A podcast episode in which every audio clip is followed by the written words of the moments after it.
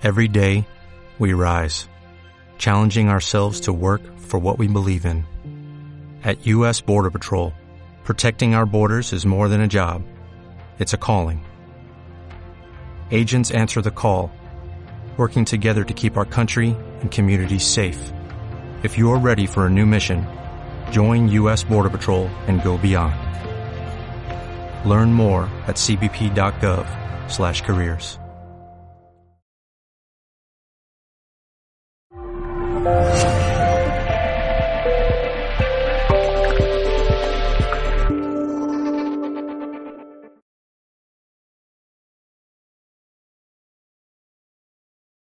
Donato, dinos cómo se pueden combinar bien los alimentos y especialmente las frutas. Bien, tenemos que saber que tenemos diferentes grupos de alimentos. Tenemos eh, las verduras, tenemos los hidratos de carbono, tenemos las proteínas, tenemos las grasas y también tenemos las frutas. Antes que todo tenemos que saber que las frutas y las verduras no se digieren en el estómago, se digieren en el intestino eh, delgado. ¿vale? Eh, de ahí tenemos que saber que por cada alimento que ingerimos tenemos una enzima que el organismo libera y esa enzima va a envolver ese alimento y va a empezar su digestión. Ahora, por ejemplo, eh, si ingerimos un carbohidrato, los carbohidratos son arroz, pasta, eh, patatas, coliflor, maíz, remolacha, todo eso son amiláceos considerados carbohidratos. Cuando ingerimos el carbohidrato, en la boca, en la saliva, se libera una enzima que se llama la ptialina. Esta ptialina va a envolver el carbohidrato y empezar su digestión. Todo eso empieza en la boca. Bien, cuando tragamos ese carbohidrato, el estómago tiene que tener un medio alcalino o muy poco ácido para que se pueda digerir. Bien. Eh, después eso termina su digestión en el intestino delgado, ¿vale? Con las amilasas pancreáticas que se liberan en el duodeno y eso termina su digestión en el intestino delgado. Las proteínas, las proteínas cuando las ingerimos, el estómago va a liberar una enzima que se llama la pepsina. La pepsina va a envolver la proteína, la proteína es carne, pescado, pollo, huevo, ¿vale? Esa pepsina va a envolver la proteína y empezar su digestión. Eh, una vez que esa proteína está bien digerida, ¿vale? bien despesada, como se dice, a 0,5 para que pueda pasar en el duodeno, entonces ya va a terminar su digestión en el intestino delgado, pero ya muy bien reducida. Después tenemos las grasas. Las grasas, eh, entonces para las grasas tenemos la enzima la lipasa, que va a liberar también el estómago, para poder también envolver esa grasa y también terminar su digestión en el, estómago y después pasar en el intestino delgado.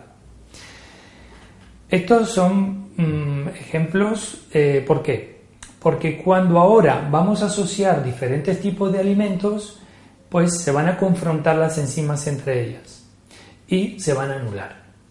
Voy a tomar el ejemplo clásico de eh, la proteína con un carbohidrato, que en casi en todas las culturas del mundo mezclan carne con arroz, carne con patata o carne con pasta, ¿sí? Entonces, ¿qué sucede cuando combinamos estos dos elementos?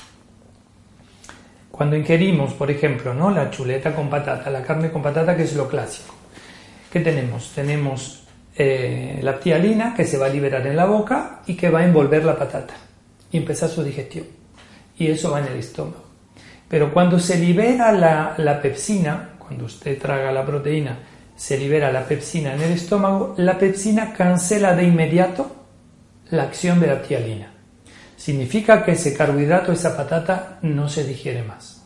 Pero con los 38 grados de calor que tiene el estómago, em, este carbohidrato va a empezar a fermentar y liberar el almidón. El almidón va a envolver la pepsina, o sea, la enzima para digerir la proteína, y la pepsina no va a poder hacerlo. Significa que cuando combinamos la carne con patata, no hay digestión. Y si no hay digestión, ¿qué pasa con toda esa comida dentro del estómago a 38 grados de calor? Pues ahí empieza lo que se llama la fermentación. que hablaremos tal vez más tarde. Bien.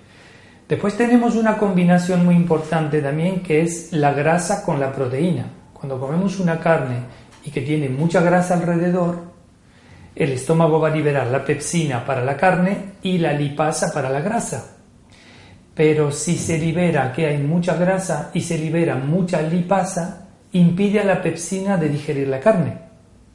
Por eso que no hay que asociar nunca ni freír las proteínas, porque creamos una capa de grasa alrededor y la pepsina no puede pasar. Y si hay mucha grasa alrededor de la carne, la lipasa impide a la pepsina de digerir la carne. Solo tenemos que tener bien en cuenta.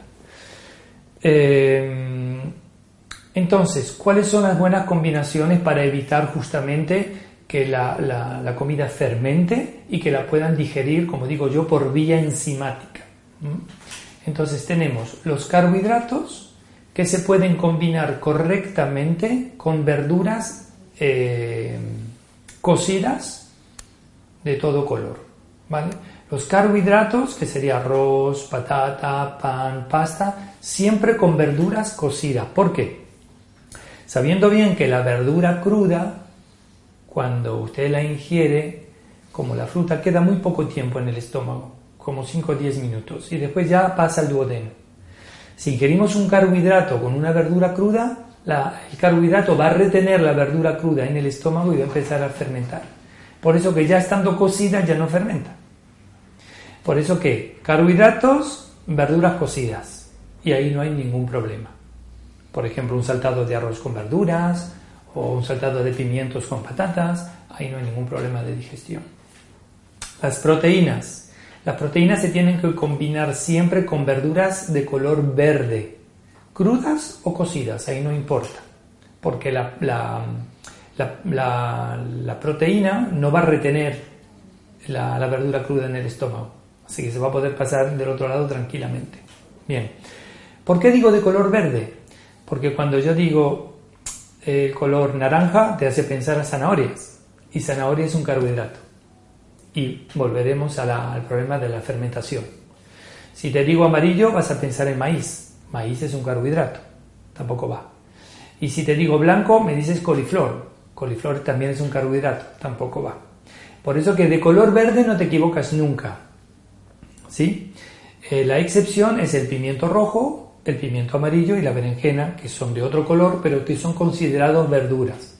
¿sí? Bien, eh, después tenemos las legumbres. Las legumbres, como las lentejas, eh, los garbanzos, son alimentos complejos que están hechos de mitad de proteína y de mitad de carbohidrato. Entonces, si agarramos el ejemplo anterior, si tenemos carbohidratos en las lentejas, no podemos añadir proteínas dentro. O sea, el chorizo o la carne tampoco podemos añadir a las lentejas. Si en la lenteja tenemos carbohidratos, no, eh, si tenemos proteínas, no podemos añadir carbohidratos. Significa que en la lenteja no se va a poder añadir ni arroz, ni patata, ni zanahoria. ¿vale? Por eso que es importante tener en cuenta eh, eh, estos consejos porque vas a evitar la fermentación. Es fundamental. Después tenemos las frutas. En casi todas las culturas, después de comer, se pone la fruta como postre. Y eso es lo peor que uno puede hacer después de una comida, de poner una fruta después. Porque primero sabemos, como dije anteriormente, que la fruta no se digiere en el estómago, se digiere en el intestino delgado. Si la aportamos después de comer, tenemos dos consecuencias.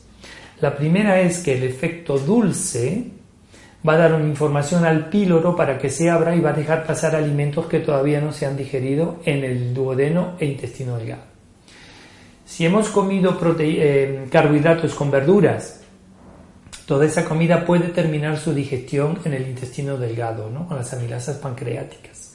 Pero si hemos comido proteínas, el pedazo de carne que hemos masticado cuántas veces? cuatro o cinco veces y lo tragamos. O sea que no, no hemos hecho casi nada, simplemente masticarlo un poco. Ese pedazo de carne tarda dos horas y media para que se disuelva a 0,5. Si después de comer comemos postre o fruta, pues ese pedazo de carne va a pasar en el duodeno.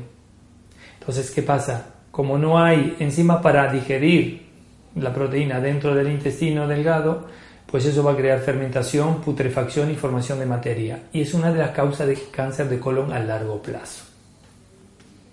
Entonces es fundamental las frutas siempre fuera de comer. Ahora, las frutas tenemos cuatro grupos de frutas. Tenemos las neutras, que son los oleaginosos, ¿no? que son las frutas secas, ¿sí? los frutos secos. La fruta dulce, la semiácida y la ácida. No podemos combinar un grupo con otro, porque la grasa no se mezcla con los azúcares, produce fermentación. La grasa no se mezcla con los ácidos, produce fermentación y los azúcares tampoco se, mezclan con los ácidos porque también produce fermentación. Podemos mezclar eh, la fruta de un mismo grupo, ahí no hay ningún problema. Y siempre las ácidas, semiácidas por la mañana, dulces o neutras por la tarde. Eso sería realmente lo ideal a nivel combinación de alimentos.